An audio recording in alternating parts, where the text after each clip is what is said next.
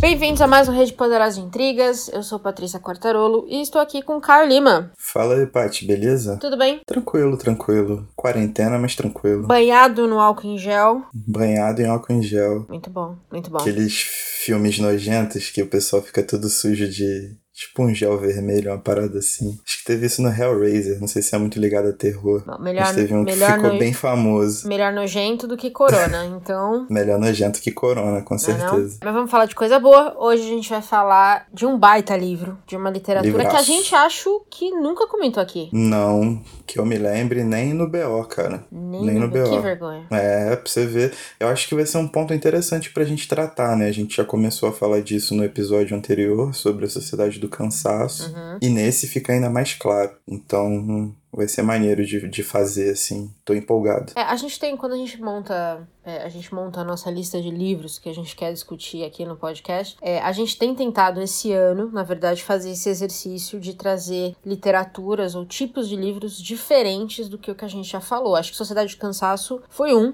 não só porque foi um livro de um filósofo, mas porque também tem a questão de ser um filósofo sul-coreano, que também acho que a gente a gente ia fazer o vegetariano, acabou que não rolou, não deu certo a gravação, mas também é uma, é uma literatura que a gente comentou de fato pouco. Exatamente. A gente tem tentado explorar e ampliar um pouco nossa visão pelo mundo, até pra ver se a gente consegue, né, colocar em prática aquilo que todo mundo fala que a literatura faz com a gente, né? O exercício de empatia, de você conseguir ter um- uma visão mais analítica, mais crítica, e essa coisa toda. Nada melhor do que você explorar diversas fontes pra poder chegar nisso. Muito bem dito. E nada como ir pro outro lado do mundo. Então hoje a gente vai falar. Exatamente. A gente vai falar de literatura japonesa, com um autor que foi publicado originalmente em 1931 e aqui no Brasil saiu pela Companhia das Letras e agora pela TAG. Então a gente tá imaginando que vai ter uma reedição, né, da companhia. É porque é uma parceria com a TAG, Uhum. né? Da companhia com a TAG. Então vai ter reedição. Tem que ter. Tem que ter. E a gente vai falar de Voragem, do Junichiro Tanizaki, que foi traduzido aqui no Brasil pela Leiko Gotoda. E aí a gente tava conversando ontem que vale a pena a gente tirar uns minutinhos deste episódio pra falar da Leiko, porque ela é muito, muito pioneira na tradução da literatura japonesa no Brasil e ela tem uma história de vida um pouquinho diferente dos tradutores Sim. normais. Total, né? Eu acho que primeiro é uma parada que a gente já tá tentando fazer, que é trazer um pouco desse exercício dos bastidores da literatura, né? Não só falar sobre a edição do livro em si. A gente pode até falar, porque a da TAG ficou bem bonita. E eu gosto muito dessa edição antiga da, da companhia. Uhum. Mas também tentar acompanhar questões de tradução, né? Questão de fortuna crítica, pra gente conseguir ampliar um pouco, né, desse trabalho. E a Leiko, cara, que história dela, não? Não é? Porque por acaso a gente descobriu que ela é sobrinha do Tanizaki. Só. Só sobrinha. Só isso. Ela não Só isso conheceu leve. ele pessoalmente, mas pelo amor de Deus, já tem aí um, um belo de uma, uma bela história de família. Mas não, isso não é tudo. E tem mais alguma coisa. Tem. A Leiko era dona de casa, ela, tem, ela é mãe de quatro filhos e aí ela queria educar, né, os filhos na, na cultura japonesa, pra eles poderem conhecer um pouquinho mais do que era o Japão, principalmente o Japão clássico. E aí cada vez que ela procurava material e conteúdo e livros, ela não achava nada de qualidade. Então ela falou: "Quer saber? Vou fazer o mesmo". E aí ela tocou logo pra começar por quem? Por Musashi. 1800 Só, páginas de só. Musashi. Eu achei incrível. Quando eu li isso, eu comecei a rir. Eu falei, meu Deus. Fora que, pô, é de um japonês bem arcaico, então. Assim, arcaico, eu não entendo nada de japonês. Mas pelo que eu pesquisei, tipo, já é um outro estilo de composição da literatura japonesa. Então a dificuldade deve ter sido absurda. Absurda. Pois é. A gente vai comentar mais alguns detalhes, mas só dela ter começado pelo Musashi já mostra que ela não, não é muito desse mundo, né? Não ela, não, ela não tem medo de um desafio, primeiro. E aí, por conta dessa tradução, ela virou uma grande referência da tradução direto pro português do japonês. que é uma coisa que pra gente é sempre relevante, né? A gente, muito, a gente já falou de tradução aqui antes, principalmente de russos. Então, hoje a gente tem muito mais acesso à tradução direta, que eu acho que faz uma diferença muito grande na, le na leitura, né? Para um leitor, mesmo que a gente não conheça nada de japonês, eu acho que tem ali uma diferença, porque você traduz do japonês pro inglês e aí pro português já tem uma quebra. E a mesma coisa do russo e tudo mais. Então, o que a Leico presta pra gente aqui é um, é um serviço incrível de acesso a uma literatura pura, né? Digamos assim. É, e para você pensar que quando ela traduziu, resolveu, resolveu traduzir do japonês direto para o português com Musashi, ela já era mãe de quatro filhos, então ela já começou relativamente tarde é. nesse métier da tradução. E ela traduziu o Eiji Yoshikawa, que é o tradutor do Musa que é o autor do Musashi, Haruki Murakami, Yukio Mishima e Kenzaburo Oe, além do Tanizaki, que é tio dela. Então, tipo, ela só pegou o grande panteão dos Fantástico. grandes autores japoneses e trouxe pra cá. E ela traduziu muita coisa, muita, muita, muita coisa. É realmente fantástico, assim, tipo, admirável o trampo dela. Total, total, total. Mas vamos falar então de Voragem, né? Eu falei que o livro Voragem, foi Voragem. publicado originalmente lá no Japão em 1931. E conta um pouquinho da história pra gente. Cara, Voragem é uma história é um enredo bem simples, na real, né? Uhum. É um casal a Sonoko e o esposo dela. E a Sonoko, ela faz aulas de arte, de pintura e faz um quadro retratando uma espécie de deusa. É uma espécie de deusa japonesa a Canon, só que não tem exatamente o rosto da modelo que estava ali posando. Tem um rosto muito parecido de uma outra menina que ela nem conhecia à época. Uhum. E a partir dos boatos que surgiram, elas se conhecem e rolam uma paixão, né? Uma paixão voraz que dá título ao livro. Não só a questão da paixão, todos os sentimentos são muito vorazes, mas acontece. E o livro se desenrola nesse triângulo que vira quarteto. E é isso, cara, muitas emoções. A cada página um plot twist. Vale dizer para quem tá ouvindo a gente que possivelmente vão ter spoilers nesse episódio, porque tem muita coisa que a gente só pode comentar contextualizando na história, né? Porque é o que, é o que você falou, tem muito plot twist. Então, se a gente vai falar de um plot twist lá na frente, a gente vai ter que explicar um pouquinho o que aconteceu antes. Então, só um aviso, eu sei que tem muita gente que não liga, mas se você se importa, leia a Voragem antes e depois volta aqui para conversar com a gente. Essa parada. Mas vamos começar então vamos partir desse, dessa questão dessa que você falou, que a Sonoko faz essa aula de arte. Ela tá lá uhum. aprendendo a pintar, porque de fato ela é uma dona de casa é, entediada. É comum, né? Uma dona de casa tipicamente japonesa uhum. e ela já tava ali se retratando de um caso de adultério, né? Emocional, né? Ela deixa Emocional. muito. Nada aconteceu, mas ela entendeu aquilo como uma possível traição entre aspas. Exatamente. No consciente do japonês, só você pensar já é uma questão de adultério e o marido teve que perdoá-la por isso, né? Então acaba que esse, essa questão do adultério ela fica planificada como do pensamento ao ato em si. Mas já dá pra gente um pouquinho dessa coisa da, da psique da Sonoko, que é, ela claramente não era uma mulher apaixonada pelo marido. Aliás, ela deixa isso claro em alguns momentos. Ela Sim. narra, o livro, basicamente, a estrutura dele é ela narrando a história pro sensei dela, que a gente não sabe quem é, e por sua vez o sensei está contando pra gente. Então, ele tá contando a história que ele ouviu da Sonoko, vamos dizer assim. Então, é como se o Tanizaki fosse o sensei, por exemplo. Exato. E a Sonoko, ela já. E aí tem, tem uma outra questão também, né? Que a família dela que tinha dinheiro e Exato. bancou o marido para ele estudar e tudo mais. Então, assim, ela, ela tem. Acho que tem um certo ressentimento nisso daí, porque ela não acredita que ele tá com ela por amor, que ele tá com ela. Ela acha que ele tá com ela por conta desse dinheiro da família dela. Porque o cara de fato não faz muita coisa, né? Não, ele é um, tipo, um advogado muito comum. Talvez ele esteja progredindo numa escala classe média, né? Ele tá constituindo carreira, mas uhum. ele não é nada demais. E nas discussões mais feias, assim, ela joga na cara dele mesmo, né? Que você tá comigo só por causa do meu dinheiro. É. Você não consegue pagar a dívida que você tem com meus pais. Ela é meio escrotinha nessa hora. É, ela dá uma esfregada na cara do é. maluco mesmo. E o maluco não tem muito o que fazer, né? Vai fazer o quê? É, é verdade, vai falar o quê? Exatamente.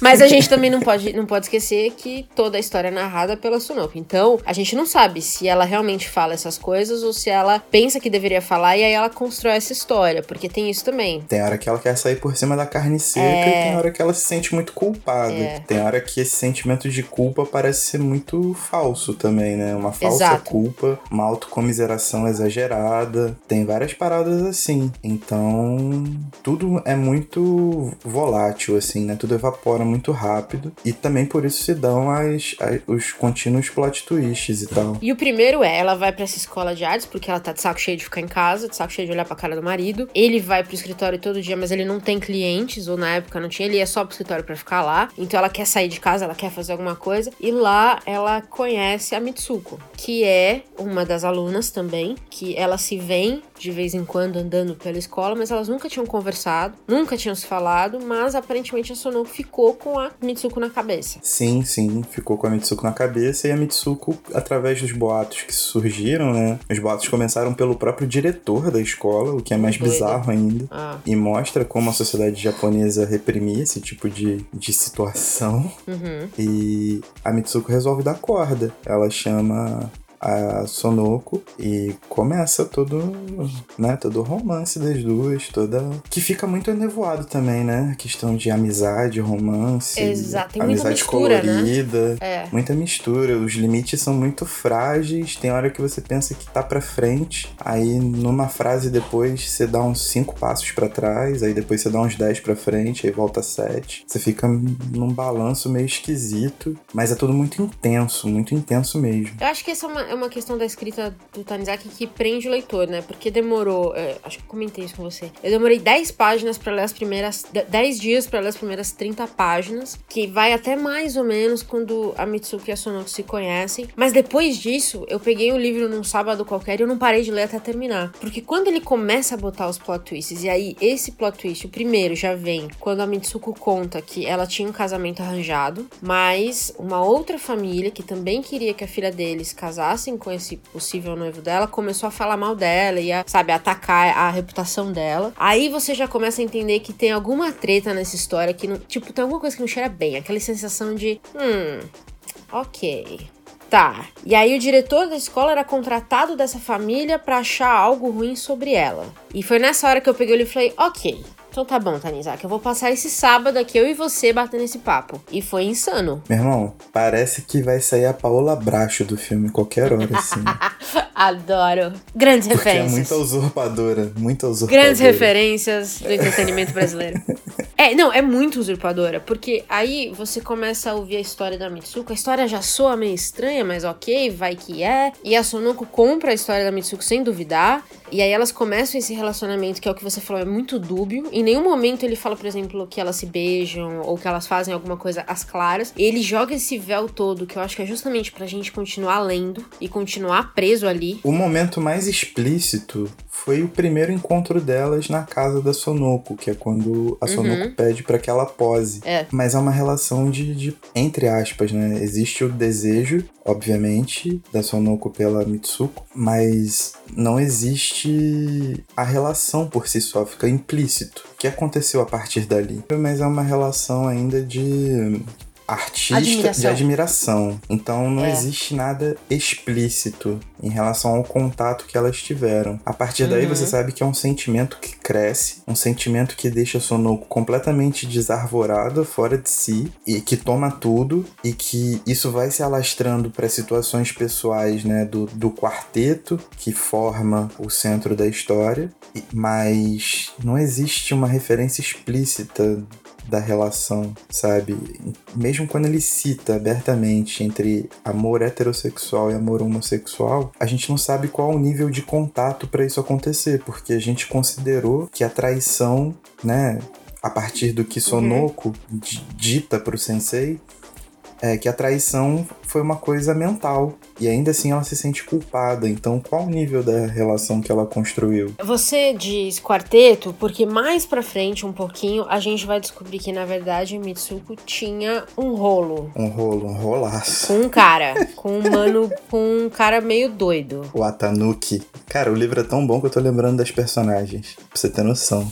Isso nunca acontece. E ele tem uma história também meio bizarra, né? Ele é conhecido por ser um cara meio metido a garanhão, vamos dizer assim, só que ele sempre andava com, com prostitutas, Isso. porque ele não podia ter filho, então isso era é só mal visto na sociedade japonesa, um homem que não podia ter filhos. Então ele meio que falou: foda-se, então eu vou aproveitar, vou cair na festa. E foi o que ele fez. E ele tem muita vergonha desse. Isso, isso obviamente, segundo a Mitsuko, que eu não sei se a gente pode confiar nela. Que vem pela Sonoko, que a gente também não sabe se pode confiar. Que também não sabe se pode confiar. Exatamente. É um combinado de gente doida. E aí ele tem muita vergonha desse segredo, entre aspas. E o grande pavor dele parece ser que isso seja descoberto ou que isso venha a público. Sim. Certo? Certo. A ponto dele, dele manipular a Sonoko pra, pra que eles tenham um relacionamento meio que a três com a, com a, com a Mitsuko, com um contrato. Isso como... Aliás, vou falar uma coisa, né? Aquela cena do contrato dá pra cheirar o- a treta. A Sonoko também é uma tonta. Nossa, mano, mas aquela cena ali é completamente absurda, né? Mas aí é. eu acho que a gente fala até melhor dela quando a gente entrar na questão de Ocidente e Oriente. Porque é uma parada muito explícita a referência, sabe? A sociedade japonesa completamente cheia de costumes, cheia de preconceitos, e o cara, pra definir uma relação, de repente aparece com um contrato assim pra você. É muito bizarro. Muito bizarro. Bizarro. Muito Pois bizarro. é. Mas a Sonoko aceita, Aceita e aí muito. e aí é que vira um quarteto, né? Porque a Sonoko não largou o marido, eles ainda são casados. Ela ainda tem esse, esse caso barra amizade colorida com a Mitsuko, que por sua vez está com o Atan Atanaki. Watanuki. Watanuki. Watanuki. Que por sua vez tem um relacionamento com esse Watanuki. Então vira esse quarteto de pessoas. E assim, o- o que mais demora pra sacar, obviamente, é o marido da Sonoko, que só vai descobrir quando ele é de fato chantageado pelo Watanuki. Isso. Com o próprio contrato. Ou seja, é toda uma novela. É um novelão, é um romance de costumes pra ninguém botar defeito, mas com umas sérias pitadas de muita coisa relevante, inclusive nos dias de hoje, né? A gente tá falando de uma obra publicada 90 anos atrás, que pra gente ainda é bastante relevante. É, mas mais do que isso, eu fico pensando como foi essa obra sair no Japão dos anos 30. E, e aí ele fala, ele fala de muita coisa que ainda é, de certa forma, tabu no Japão de hoje, mas na época, então, eu imagino que fosse muito pior. Uhum. Principalmente a questão de homossexualidade e de um relacionamento homossexual. Então, isso ainda é um tabu no Japão, pelo que eu andei lendo. E, e ainda meio, é meio intensa essa conversa de lá. Então, imagina. E, e ainda mais quando são duas mulheres. E aí ele já vem com os dois pés na porta e já, já publica isso né, em, em 31, que pra mim me soa como é, muito à frente do tempo, assim, muito, muito querendo mesmo causar, Sim, sabe? sim. E esse é um dos temas. Então, à medida que eu li, eu só pensava isso. Eu falava, cara,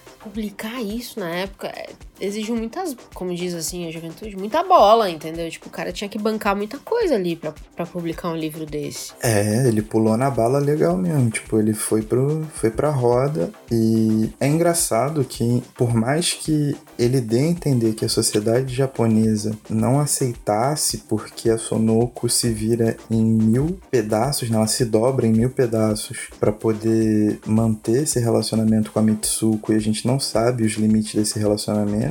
As personagens femininas, elas são muito complexas e muito bem escritas. Então, tipo, ele não é desrespeitoso em nenhum momento com as mulheres em si. É, ele, ele consegue, em 1930, ser um maluco muito mais desconstruído do que 90%. da galera que é de esquerda aqui, por exemplo, entendeu? Porque ele tem, um, ele tem uma, uma leveza na caneta e uma. Não é pureza, uma clareza mesmo que deixam tudo com um ar muito, sabe, muito, muito explícito em relação ao que ele quer entregar pra você. E você só tem o trabalho de mergulhar naquilo. Então você entende a construção das personagens femininas, né? Que, que são o epicentro do, do livro. E você só fica admirado, assim, tipo, são muito bem construídas.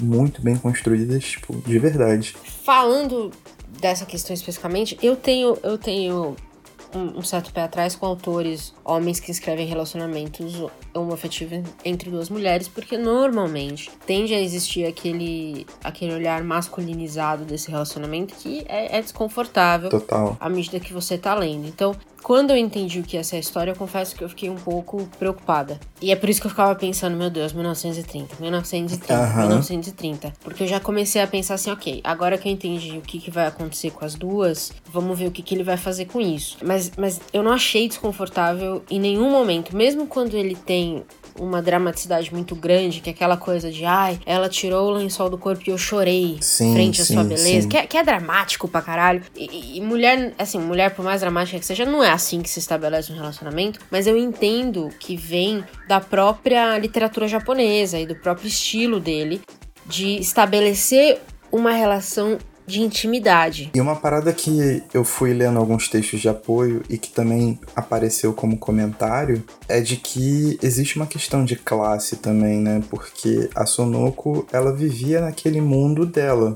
Então, ela era de uma família rica e ela foi criada para ser uma, uma dona de casa né, uma esposa perfeita, uma, uma mãe, uhum. e ela não tinha mais muito o que fazer.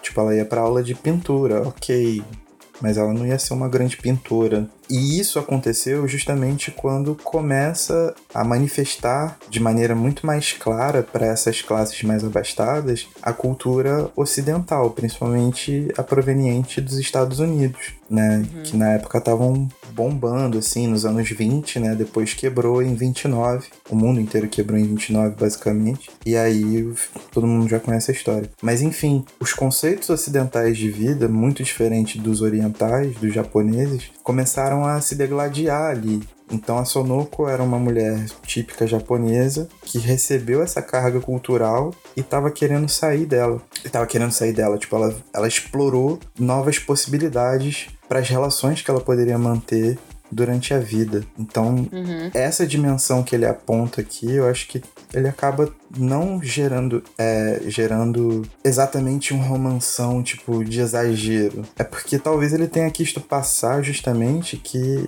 a Sonoko quando começou a descobrir e quando esses novos sentimentos começaram a aflorar e ela viu que ela podia e o que ela queria fazer, aquilo tudo veio, né, como diz o título do livro, foi uma voragem, né? Tipo, isso veio lá do do âmago dela e aflorava. Então, várias vezes elas trocavam juras de amor, falando: Ah, eu vou morrer se eu ficar longe de você, é, a gente vai fugir juntas e se pegarem a gente, a gente se mata. É, você morreria uhum. por mim, que não sei o que. Assim, existe essa coisa da tragédia, né? Essa tragédia muito forte, realmente. Mas isso também pode ser um, a própria descoberta da Sonoko de sentimentos que ela nem sabia que seria capaz de, de nutrir de maneira tão aberta, de poder trocar com alguém. Eu acho que a gente pode caminhar entre esses dois paralelos de uma forma muito confortável, um não exclui o outro. Sim, concordo. E, e também eu fico pensando né, de novo, lendo o livro pensando na época em que ele foi produzido e publicado, o nível de questionamento que ele trazia da monogamia, que para mim foi muito interessante, Sim. porque quando eu imagino uma sociedade japonesa, eu imagino uma sociedade muito organizada nos seus papéis, e aí é, é, é isso que ele quer mostrar, que é óbvio que existem esses papéis e eles não são diferentes do que o que a gente tem aqui, mas também existem as pessoas que questionam esses papéis, a Sunoko era a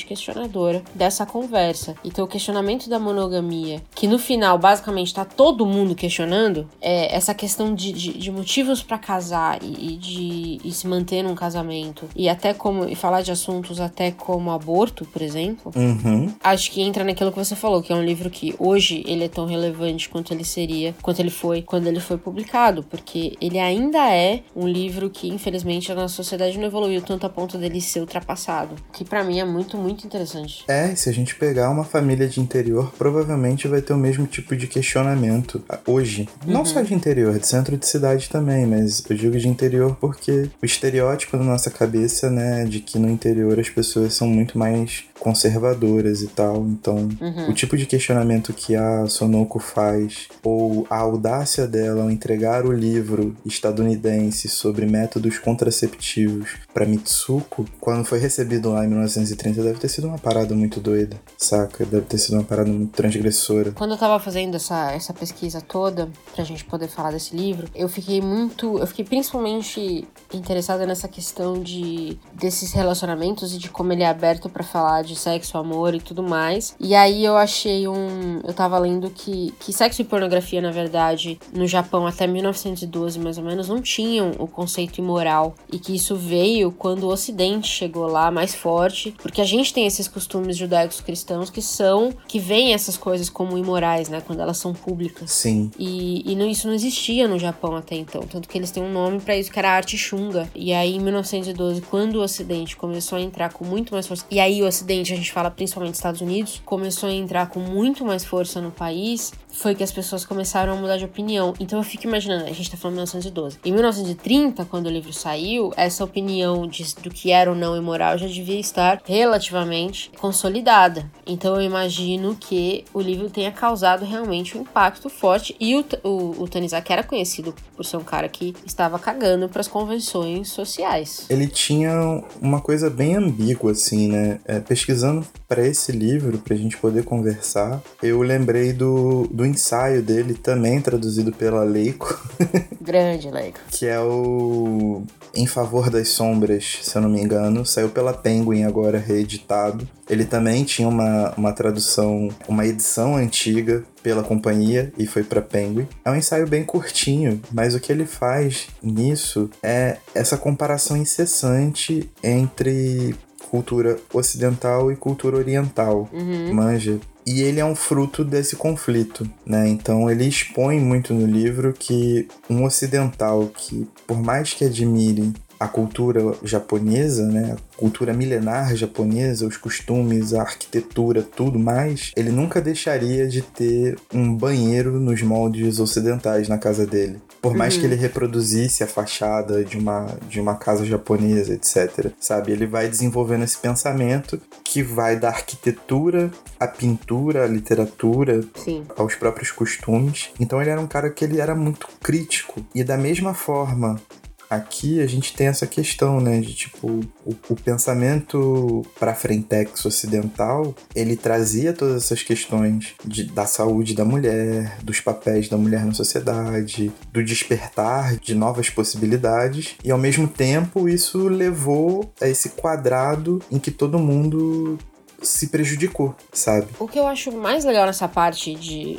Oriente versus Ocidente é que isso no livro não é subentendido. Não, é muito é claro. claro. Os relacionamentos tem aí, é o que a gente tá falando, né? Pode ter até uma certa dúvida do que acontece de fato ou não. Mas essa questão, ela é muito óbvia. Tanto que ele deixa muito claro que o livro sobre aborto é americano, é, a casa da Sonuco tem influência é, americana e isso é falado. Exato. É, isso é muito aberto. Então, assim, esse é o tipo de coisa que ele não deixa margem pra interpretação, não. Porque ele quer mesmo que seja um aspecto do livro é, que a gente leve em consideração. Exatamente. Eu acho que o, o pensamento dele, o crítico, não é exatamente em favor de uma pureza né, japonesa. Eu Uhum. acho que o pensamento crítico dele, e isso caminha numa linha muito perigosa, porque por vezes pode parecer que ele é um nacionalista, digamos assim, mas o pensamento dele caminha que as culturas elas têm que entrar em diálogo. Uma não pode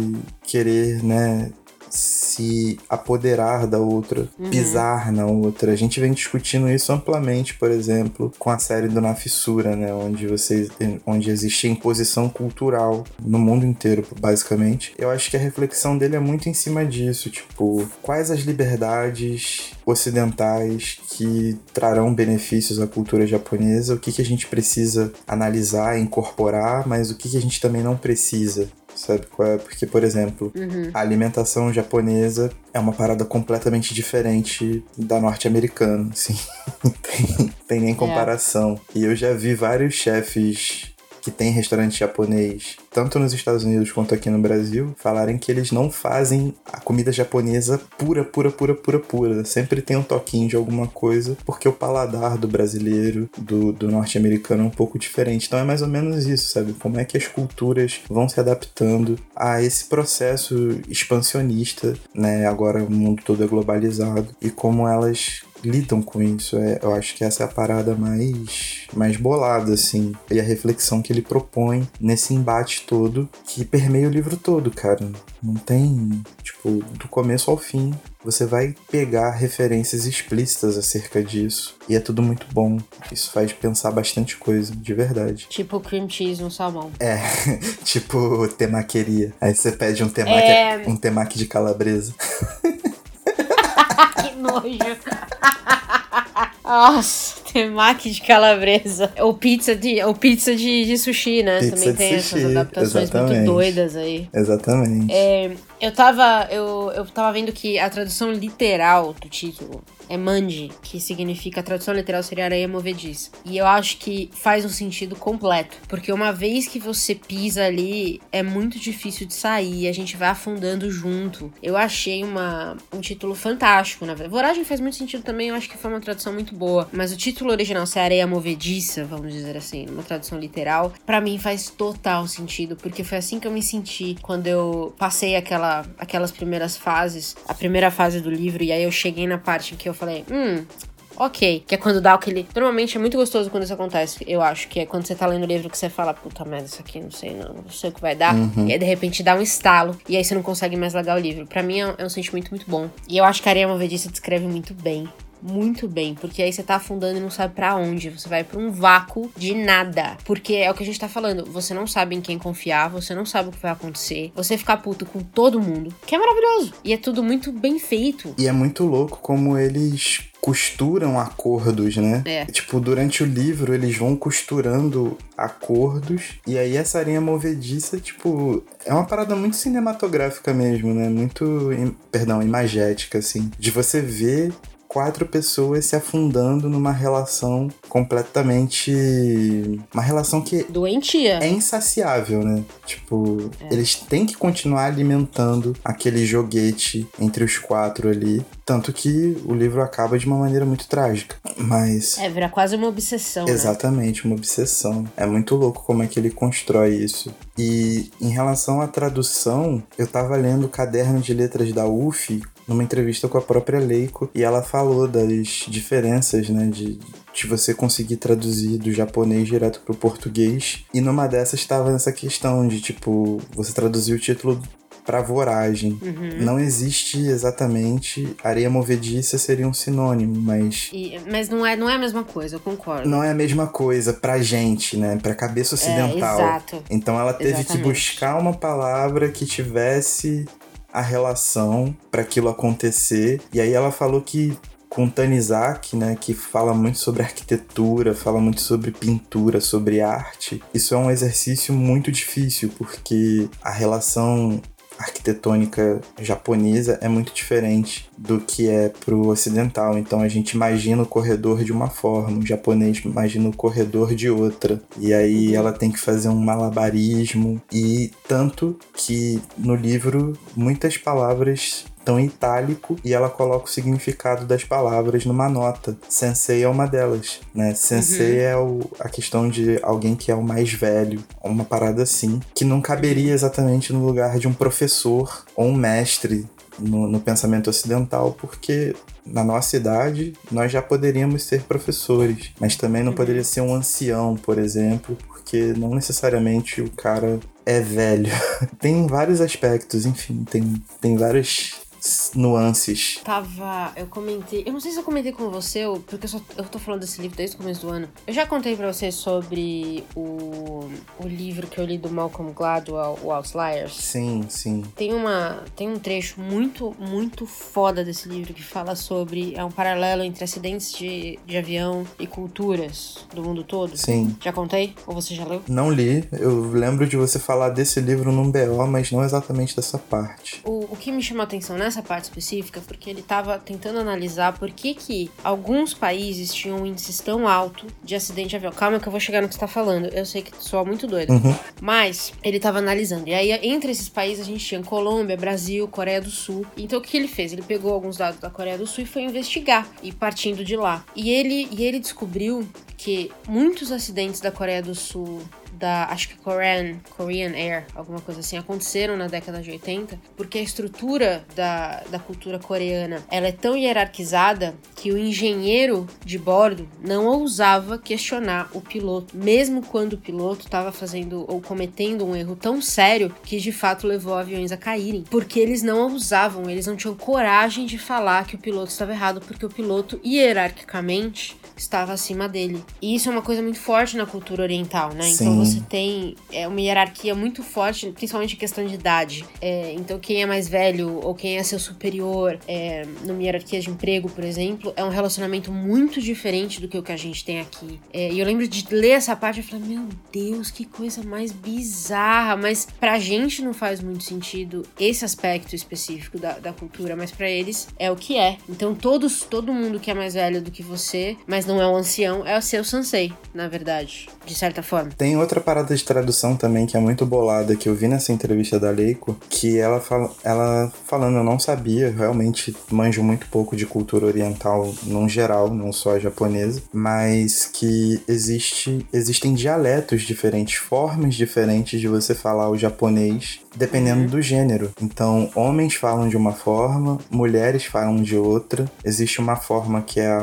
meio que formal, assim, né? Deve ser uma, uma questão mais geral para negócios, relações de trabalho. Só uhum. que para ela traduzir para cá, ela teve que se apropriar de uma parada mais antiga, né? Usar muito voz, uma coisa mais encorpada para mostrar um pouco dessa diferença, mas aí ela teve que moldar para também não ser exatamente subserviente, então ela teve que fazer um malabarismo gigante. E são as dificuldades culturais que você encontra, né? E, e, e que enriquecem um trabalho que atravessou metade do mundo para chegar aqui. Então, tipo, é. muito sinistro, muito sinistro de verdade. Tipo, trampão é, bolado nessas vale 240 páginas aqui, viu?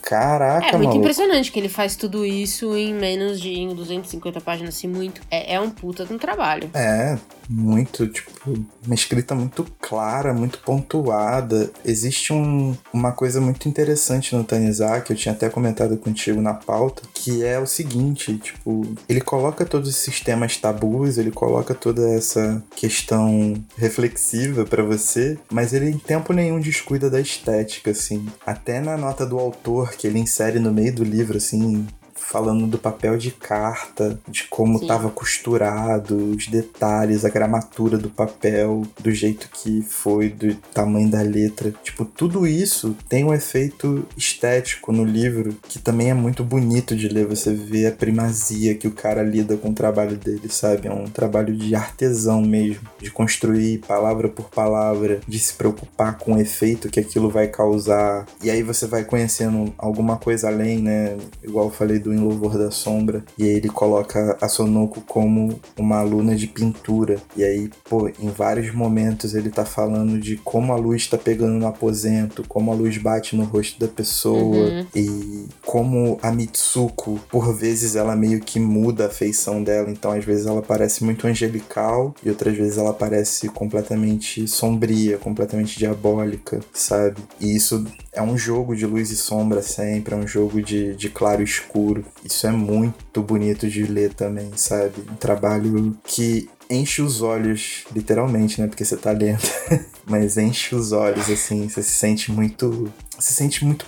com muito prazer em ler a parada. Fora todas as questões, fora todos os tabus, fora toda parte de reflexão mas só de você ler você se sente bem, você fica feliz. Isso é muito importante, né? Literatura muito bem feita, literatura de muita qualidade. Não é qualquer coisa que você tá pegando para ler. É, acho que fica muito claro que ele, ele conseguia visualizar a história e ele passou isso pra gente, né? Que não era assim, não tem nada ali que parece fora de lugar. Exato. Do tipo, ah, eu vou colocar aqui que o papel de carta tinha umas cerejinhas do lado só para parecer fofo. Não, é, é, um pouco mais profundo do que isso. E eu acho que ele, ele vai mostrando o livro pra gente também como uma pintura. E é muito bonito mesmo eu concordo. Acho que é, é, isso faz com que a leitura tenha vários níveis, várias camadas. Você pode ler como um trabalho de arte. Exato. Quase. Exato, é um trabalho, é um trabalho de arte, mano, total. Tipo, ele, ele aplica muito conhecimento ali, ele aplica muito trabalho. É um cara que tem uma obra gigante também. Ele não escreveu pouco. Tem Uhum. muita coisa publicada, muita coisa aqui no Brasil, inclusive, vale a pena procurar, principalmente pela Companhia das Letras e pela Estação Liberdade. Estação Liberdade, que é uma editora independente que publica orientais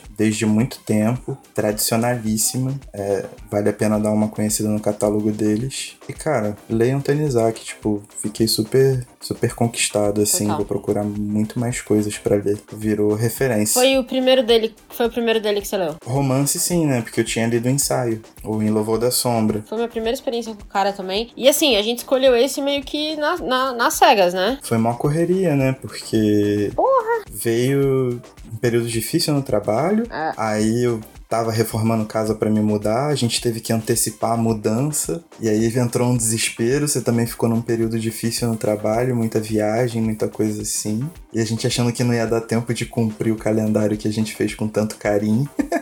Mas olha só. E aí a gente pegou na escura e falou, cara, vamos pegar esse voragem aqui, que acho que dá pra ler. E olha só, cara, eu, eu adoro quando isso acontece. É verdade. Eu fico feliz demais. Quando eu pego um negócio do nada, assim, porra, vou ler isso aqui. E aí é um puta A livro. parte do podcast que começa na literatura e a gente não, não sabe onde vai parar, é, isso também é transferido pra nossa vida, né?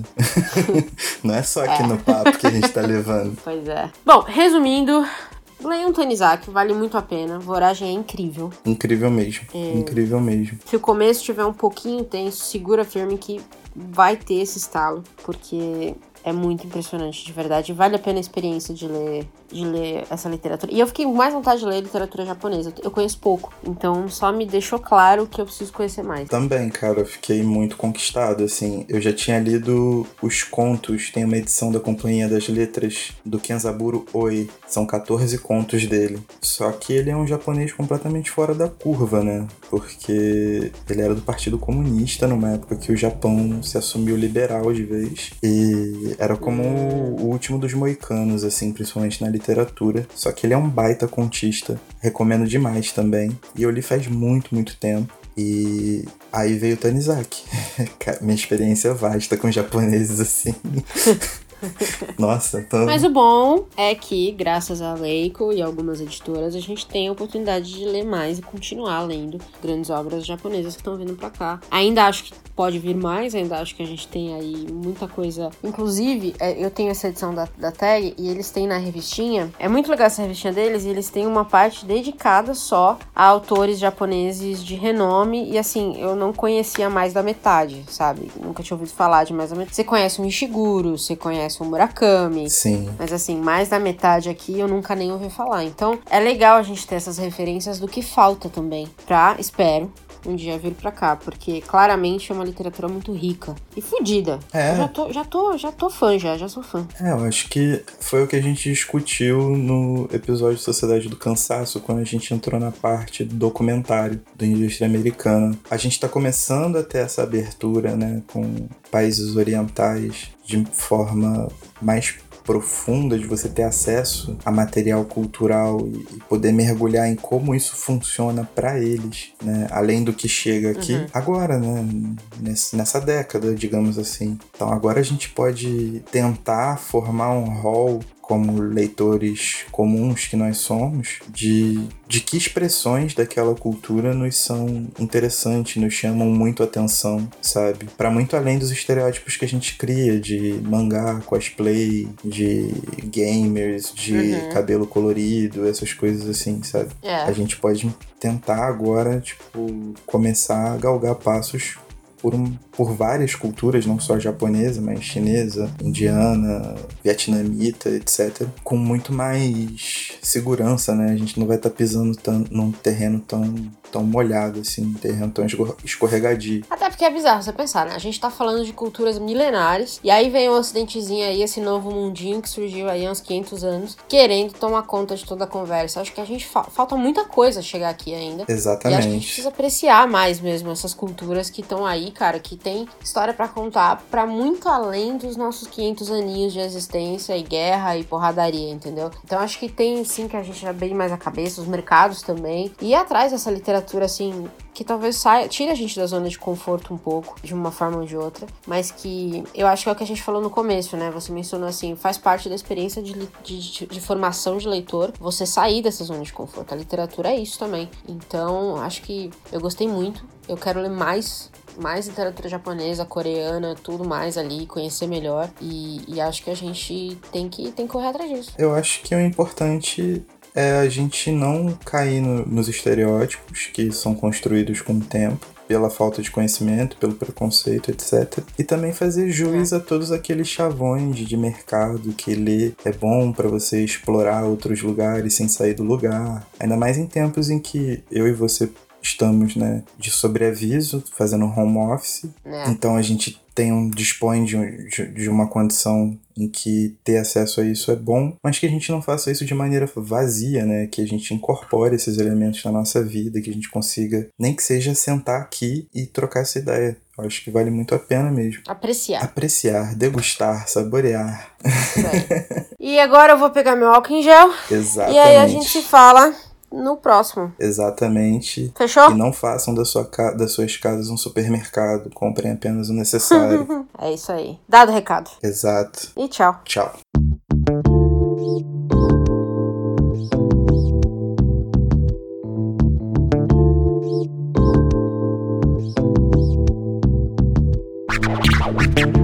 What?